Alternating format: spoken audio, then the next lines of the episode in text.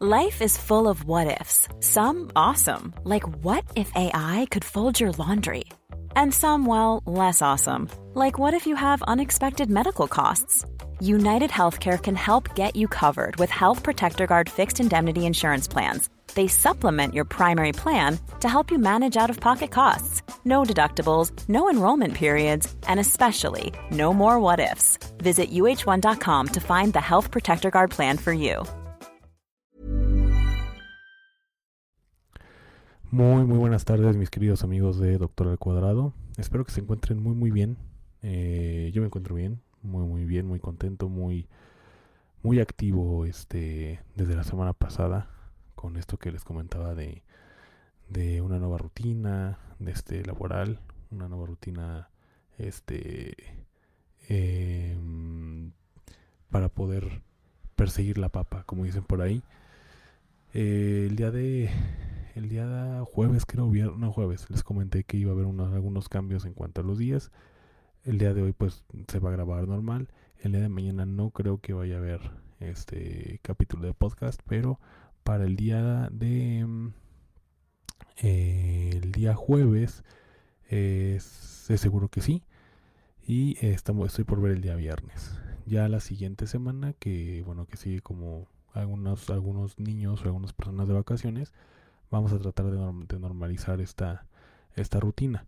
Eh, al menos el día de hoy si tenemos capítulo de podcast y vamos a hablar un poquito de, de, ciertas, de ciertos temas que son, bueno, son este son dos, dos temas importantes que tiene mucho que ver con el subtítulo que le pusimos a este a este a este capítulo. Tiene que ver mucho con la concientización ¿no? Un tema que ya conocemos y que hemos tocado mucho, mucho en este, en este espacio, que tiene que ver con la obesidad.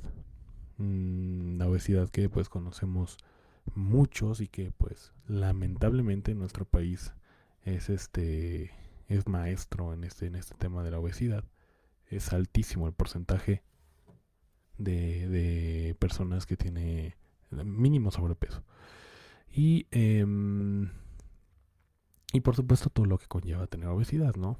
A veces la obesidad es la causa de la enfermedad y a veces la obesidad es este el, el, la causa, vaya. Primero la causa de la enfermedad y la, la obesidad es la etiología. Entonces, a veces pues es un poquito complicado lo que sufren estas personas porque además de que pues por supuesto la gran mayoría de los de los pues, las personas obesas no no eligen ser obesos no eh, hay muchas personas que, que obesas que lamentablemente por cuestiones por enfermedades es decir la obesidad siendo la causa de cierta enfermedad pues es, le es difícil eh, de alguna manera poder bajar de peso. Y entonces pues se vuelve no solamente un tema de salud sino también un tema de de salud mental. Porque, bueno, por supuesto, eh, existe la discriminación, existe el ataque a las personas este, que son obesas. Y, bueno, pues obviamente con una falsa, eh, una falsa etiqueta, con prejuicios que no tienen nada que ver. Y que mucha gente, como la famosa frase de el pobre es pobre porque quiere, pues lo mismo, ¿no? El gordo es gordo porque quiere. Y realmente muchas veces no es así.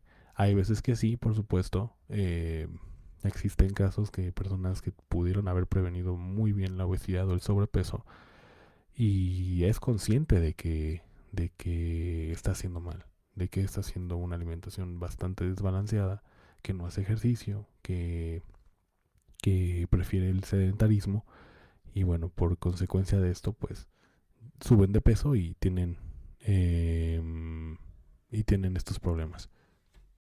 Es decir, hay de todo. Hay de todos los, casos. Por supuesto, creo que independientemente de la causa, del por qué, eh, debemos respetar eh, a todas las personas en general. Es como, es lo mismo que cuando vemos a una persona que fuma. Por supuesto, la persona, bueno, al menos quiero creer que la persona sabe que le hace daño. Entonces es exactamente lo mismo nunca llegas con una persona que está fumando y le dices, oye, ¿sí sabías que te hace mal esto o no? Sí, sabemos que sí, pero pues prácticamente que te valga madre. Que te valga mucho madre porque muchas personas también les cuesta mucho, mucho trabajo dejar esta adicción. Entonces es más o menos el tema. Y lo, el otro tema que tiene que ver con la concientización y no tanto como la discriminación, más bien yo creo que aquí hay un tipo de discriminación propia y es el cáncer de mama en hombres. El cáncer de mama en hombres em, se llega a dar, se llega a dar, por supuesto en menos, eh, en muchos menos casos que en las mujeres, pero por supuesto que se llega a dar.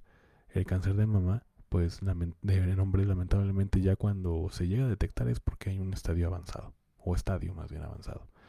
Entonces, muchas veces tiene que ver también porque nosotros los hombres, pues primero pensamos que, le da a las mujeres únicamente.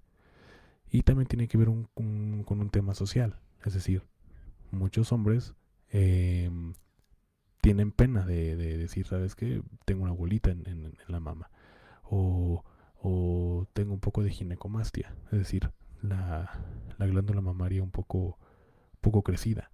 Este, y, decide dejarlo y, cuando la ginecomastia es una de las señales que, de las que puede haber cáncer. Entonces, tiene que ver con toda esta situación de concientización. Pero vamos por partes. Ahora, en cuanto al, al, a la cuestión de obesidad, muchas veces pensamos que, que bueno, no, como médicos no tenemos por qué a lo mejor incidir mucho en, en la cuestión de obesidad. ¿Por qué? Porque bueno, eh, normalmente pues, sobre todo en estos tiempos, tenemos pensado en que no, es que podemos discriminar a la persona, pero como médicos tenemos que, que decir las cosas como son. Y lamentablemente la obesidad, sabemos lo que conlleva la obesidad, que además de, ser obeso, puedes tener diabetes, puedes tener hipertensión, puedes tener otro tipo de cosas, pero no solo eso, sino que también muchos recursos económicos, públicos, por supuesto, se, llegan a gastar por, por esta enfermedad. Por esta enfermedad, lamentablemente. Que exactamente son aproximadamente 23.170 millones de dólares en México. Entonces, pues, obviamente, eh, la medicina preventiva no está funcionando mucho, que digamos. De hecho, no le dan importancia a la medicina preventiva. Ojalá se la dieran. Ojalá se la dieran. Y bueno, algunos datos, este, que es el dato de Observatorio Mundial de Obesidad, reportan que de los más de 23 mil millones de dólares, 62% está vinculado con las muertes prematuras que impactan la productividad los servicios médicos e ingresos familiares. Entonces, eh, pues es una cuestión muy grave, o sea, es algo que está absorbiendo mucho el gasto público y bueno, yo creo que es la medicina preventiva es más barata y si se le, si se le diera la atención que, que, que merece y que creo que debería, pues bueno, tendríamos un poco más de gasto público para cuestiones ajenas a la salud, como la seguridad, como este, a las familias, etcétera, etcétera. Pero bueno, lamentablemente no es así. Em, además, no, según este artículo, una persona con obesidad pierde entre 8 y 10 años de vida saludable. Es decir, la, la ser, ser obeso reduce tus, tus años de vida. Entonces, por supuesto, como les dije desde un principio, no es una cuestión que, que tengamos que discriminar. No sabemos las causas de la obesidad que pueda tener cierta persona, pero tampoco, pero tampoco hay que romantizarlo, porque las consecuencias son, además de salud, son económicas. Y si estamos desviando más recurso público a una cuestión de salud que puede ser prevenible y que podemos reducirlo si hubiera una educación para la salud y medicina preventiva adecuados, me parece que seríamos un país distinto. Pero no es así. Lamentablemente no es así.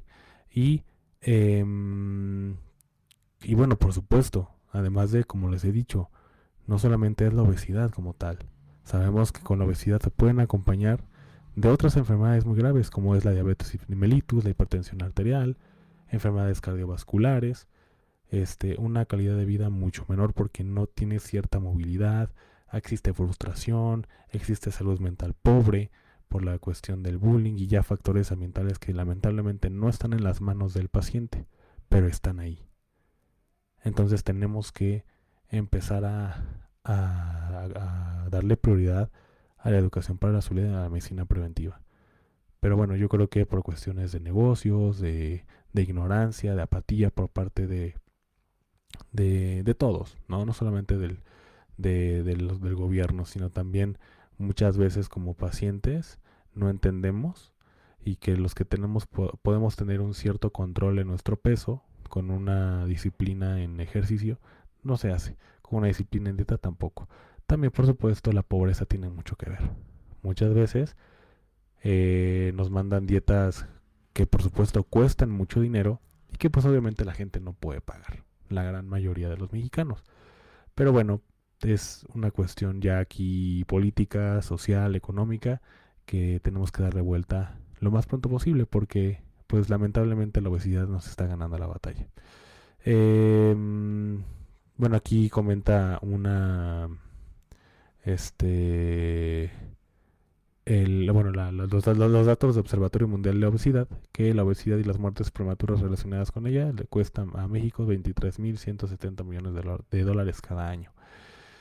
Juan Luis Salgado Loza, que es el presidente del, Colegio de Medicina Interna de México, este Albert Lecourt eh, Torello, vicepresidente de la Sociedad Española para el Estudio de Obesidad, Eduardo Meneses Sierra, también, que es el jefe de servicio de medicina interna del Hospital de Especialidades del Instituto de Seguridad y Servicios Sociales para los Trabajadores del Estado, es decir, el ISTE, en Saltillo y Coahuila, y Cristina Rubí, gerente de la Unidad de Sobrepeso y Obesidad de Medix, señalaron que la obesidad reduce la expectativa de vida.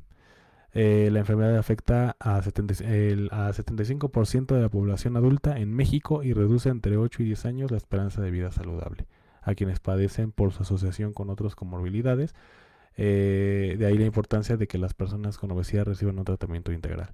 No quiere decir que las personas que son obesas únicamente obesas, que bueno, lo, hay, o existen personas que tienen obesidad y no, y no tienen ningún otra, otro padecimiento crónico, este no quiere decir que no, que su, que su esperanza de vida reduzca. Por supuesto que reduce su esperanza de vida. Y está en riesgo de que, de que reduzca aún más. Con, con el riesgo de que exista una enfermedad crónica en un, en un tiempo este muy corto o inminentemente muy corto. Entonces, este, no, es importante mencionar esto porque decir, bueno, yo soy gordo o gorda, pero no tengo, no tengo este, eh, ninguna enfermedad o comorbilidad. Pero aún así, siendo gordito o gordita, tenemos esta, esta, este riesgo de que la esperanza de vida reduzca. Y eh, déjenme ver si tengo aquí otro dato. Pues no, realmente lo más importante es eso.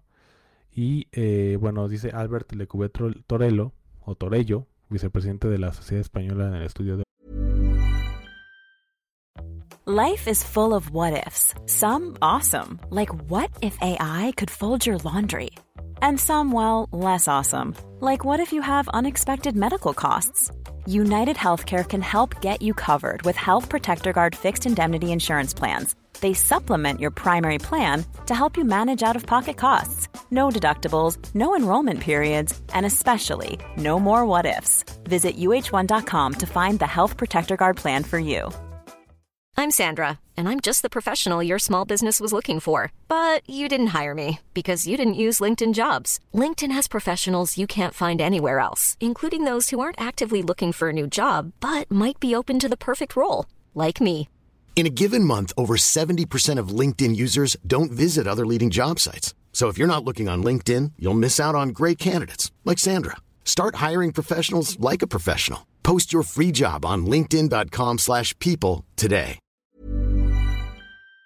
La obesidad expresó que la obesidad es un problema de salud pública mundial que causa muerte prematura por su asociación con enfermedades cardiovasculares, respiratorias, diabetes, cerebrovasculares y hasta cáncer. Y los hemos visto y lo hemos tocado en temas. Hay algunos cánceres que se asocian con la obesidad. Y tenemos que tener mucho cuidado. Por eso la importancia de su, de su, este, para combatirlo y lo importante de no romantizarlo. Entendemos que eh, no, no solo es una cuestión estética, sino también es una cuestión de salud en general. Eh, y bueno, realmente eh, no, no, hay otra cosa más importante. Obviamente algunas expresiones que dice, por ejemplo, Meneses Sierra, que necesitamos que a nivel global y por supuesto en México la obesidad hoy día se asuma como una enfermedad porque estamos a tiempo de llevar a cabo la prescripción de terapias farmacológicas dentro del tratamiento integral para disminuir el impacto que tiene la obesidad sobre el organismo. Necesitamos educarnos todos para entender la complejidad de esta enfermedad y tomar acciones. Entonces es lo que les comentaba. Medicina preventiva y educación para la salud. Eso es lo que necesitamos. Pero, lamentablemente, por ser un país subdesarrollado en, muchas cosas, pero en esta cuestión este, económica y y de mente, no le tenemos prioridad a esto. Y bueno, esperemos que, que más adelante no se sufran las verdaderas consecuencias. Porque obviamente cada año, seguramente, el gasto público eh, y lo que más gasta y lo que más va a seguir gastando va a ser la obesidad, ¿no? En fin. Pero bueno, esto es en relación a la obesidad. Eh, lo, que, lo, que, lo, importante aquí es que se concientice más y se discrimine menos. Entendemos que es un problema de salud pública mundial, como lo expresan los, los titulares de este artículo. Sin embargo, tenemos que respetar a las personas. Como médicos, tenemos que señalárselo, señalarles a los pacientes el problema. Por supuesto. No podemos pasar por alto alguna consecuencia por ser obeso u obesa. Tenemos que decirle, ¿sabe qué? Usted tiene que bajar de peso porque si no puede pasar esto. Tiene que bajar de peso porque usted este, ya tiene niveles de, de colesterol altos. Digo, no, no es como que se relacione obesidad con colesterol. Sí puede haber una relación, pero no, no siempre. No es como que un flaco no padezca de hipercolesterolemia. Es decir, colesterol alto. Pero es un ejemplo. Usted tiene, tiene diabetes, tiene que bajar de peso. Tiene hipertensión, tiene que bajar de peso. No porque lo discrimine, sino porque la ciencia así lo manda. Tiene que bajar de peso para poder eh, sobrellevar su enfermedad y, tener un mejor control de ella. En fin, y bueno, eh, lo que tenemos que también, también concientizar y, sobre todo la discriminación propia, ¿no? Personal, que es lo que yo les decía, es sobre el cáncer de mama en hombres. El cáncer de mama en hombres, em, lamentablemente el 80% de ellos se detectan en estadios avanzados. Entonces, ya cuando se llega a diagnosticar es porque lamentablemente ya existe metástasis, ya existe algún problema mucho mayor y pues obviamente eh, ya no tiene, ya es irreversible el problema. Bueno, eh, aquí como, como un pequeño apartado de la edad media de diagnóstico es a los 63 años de edad en el hombre, pero está bajando. Es decir, ya, ya, ya estadísticamente se puede detectar el cáncer de entre 29 y los 90 años. O sea, imagínense que un hombre de 29 años tenga cáncer de mama. Bueno, pues existe. Igual, ¿no? En la mujer. Pero siempre siempre está el tema con las mujeres en cáncer de mama, ¿no? Incluso la, fecha rosa por el cáncer de mama, haciendo alusión al color rosa que siempre es de mujer, ¿no? Bueno, sabemos que, que, no necesariamente es así, pero, pero vaya, no existe esta difusión de cáncer de mama en hombres, como, como lo es con la mujer. el 80% de los cánceres de mama en hombres se detectan en estadios ya avanzados, debido por un lado a la falta de visibilización ya que hay mucha más, más concienciación del cáncer de mama en las mujeres y por otro lado porque no existe el screening de mama en hombres, es decir, no existe la mastografía en hombres. Sí puede ser a lo mejor un ultrasonido, ¿no? Donde podamos, bueno, los médicos radiólogos sobre todo, poder detectar esta masa y por supuesto ya irla a biopsiar para ver, detectar si se encuentra de células malignas para poder diagnosticar cáncer de mama. En fin, advirtió la oncóloga médica del Hospital Universitario Ramón y Cajal, Noelia Martínez, miembro del grupo HEICAM de investigación en cáncer de mama. No se piensa en este cáncer, comenta ella. Eh, este es el problema. Y los diagnósticos tardíos influyen en el pronóstico de la enfermedad, explica Martínez. En el marco eh, del encuentro Invisibles 23, el primer evento que se celebra en España dedicado exclusivamente al cáncer de mama en el varón organizado por la Asociación de Pacientes con Cáncer de Mama Masculino. O sea, existe ya una asociación, pero bueno, yo no, ni siquiera yo lo sabía. Mm, al igual que la mujer, el cáncer de mama en hombres va creciendo poco a poco. Em, tenemos pocos datos que, de que hay pocos registros, pero discretamente anualmente la incidencia va aumentando y eh, llega a 1.5% del total de los cánceres de mama en España. Es muy bajo, o sea, obviamente no por ser bajo tiene menos importancia pero es bajo, por supuesto, el, estadísticamente los casos de cáncer de mama en hombres, pero no por eso su difusión tiene que ser menor. Por supuesto que no. tenemos que tener igual prevención por parte de, las autoridades y obviamente públicas y privadas para poder detectar este cáncer a tiempo. Porque como lo hemos dicho, 80% de estos se detectan ya en etapas tardías, estadios tardíos. Eh, una estadística dentro de los 35.000 casos de cáncer de mama en el país, 1% eh, que ocupa cáncer de mama masculino. Es bajo, pero del 35.000 casos, el 1% es hombre. Em, bueno, algunos este, factores de riesgo, eh, puede ser, según esta doctora, juega un papel fundamental precisamente entre el 15 y 20% los antecedentes familiares. Si ustedes tienen familiares con cáncer, existe el 15 y 20% de poder padecerlo. Además de los hermanos o las hijas de los pacientes tienen dos a tres veces más riesgo de padecer la enfermedad. En el caso de las mujeres, solamente un 5% de estos tumores son por causa genética. Pero en el hombre no, en el hombre es, es este 15 a 20%.